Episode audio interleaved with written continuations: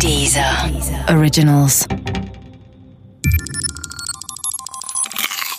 Wissensnacks.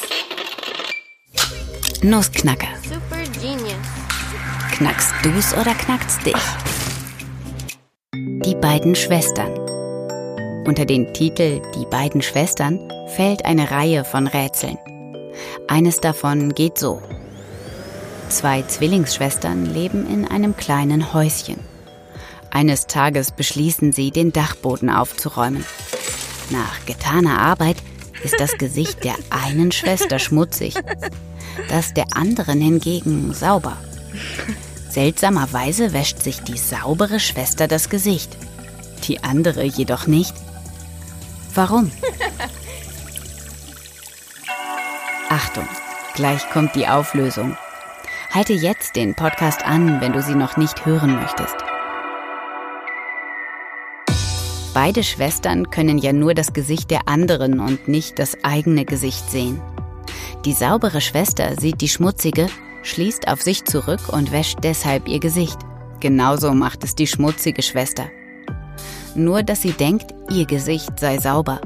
Zugegeben, im Vergleich zu anderen Rätseln ist dieses hier von den beiden Schwestern logisch nicht richtig anspruchsvoll. Aber ihm liegt eine Paradoxie zugrunde, die man normalerweise gar nicht bemerkt. Sie lautet so. Selbst wenn wir völlig gleich sind, dann kann ich trotzdem etwas, was du nicht kannst. Und du kannst etwas, das ich nicht kann. Zum Beispiel kann ich dir in die Augen sehen.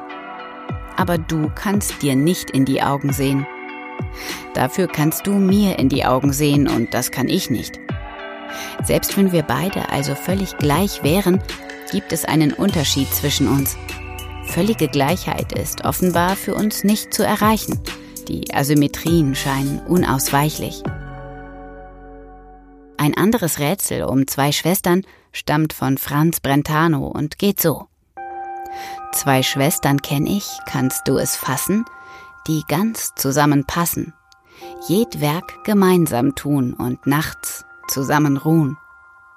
Doch gilt's in kleinsten Fragen, Ja oder Nein zu sagen, wirst jedes Mal du sehen, dass die zwei Schwestern auseinandergehen. Na, weißt du, wovon das Rätsel handelt?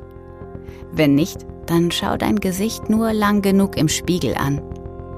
Irgendwann wird die richtige Antwort auch über deine Lippen kommen.